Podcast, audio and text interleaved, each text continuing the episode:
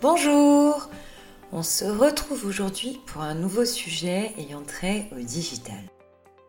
On va parler du papier, de nos impressions. Et vous allez voir que ce qu'on va vous raconter va peut-être vous surprendre. On a déjà tous vu en bas des mails, pensez à la planète, n'imprimez pas ce mail.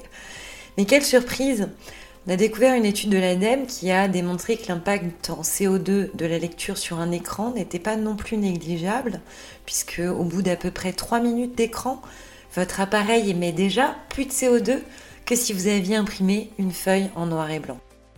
Même en couleur, ça peut être plus intéressant d'imprimer si vous pensez lire un document pendant plus de 12 minutes sur l'écran.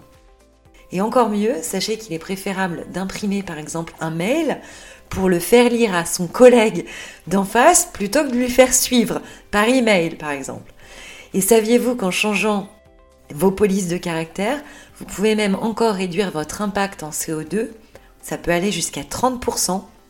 Il suffit simplement de changer la police de caractère que vous utilisez, la typographie. Vous pouvez par exemple utiliser du Guaramond, du Ryman Echo, du Century Gothic ou comme son nom l'indique, écofonte, pour réduire la quantité d'encre qui sera utilisée lorsque vous allez imprimer, tout en gardant un excellent confort de lecture de votre document imprimé.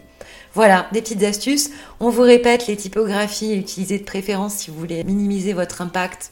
Si vous avez besoin d'imprimer, Guaramond, Ryman Echo, Century Gothic ou Ecofonte. On vous souhaite une très bonne journée et on vous retrouve demain.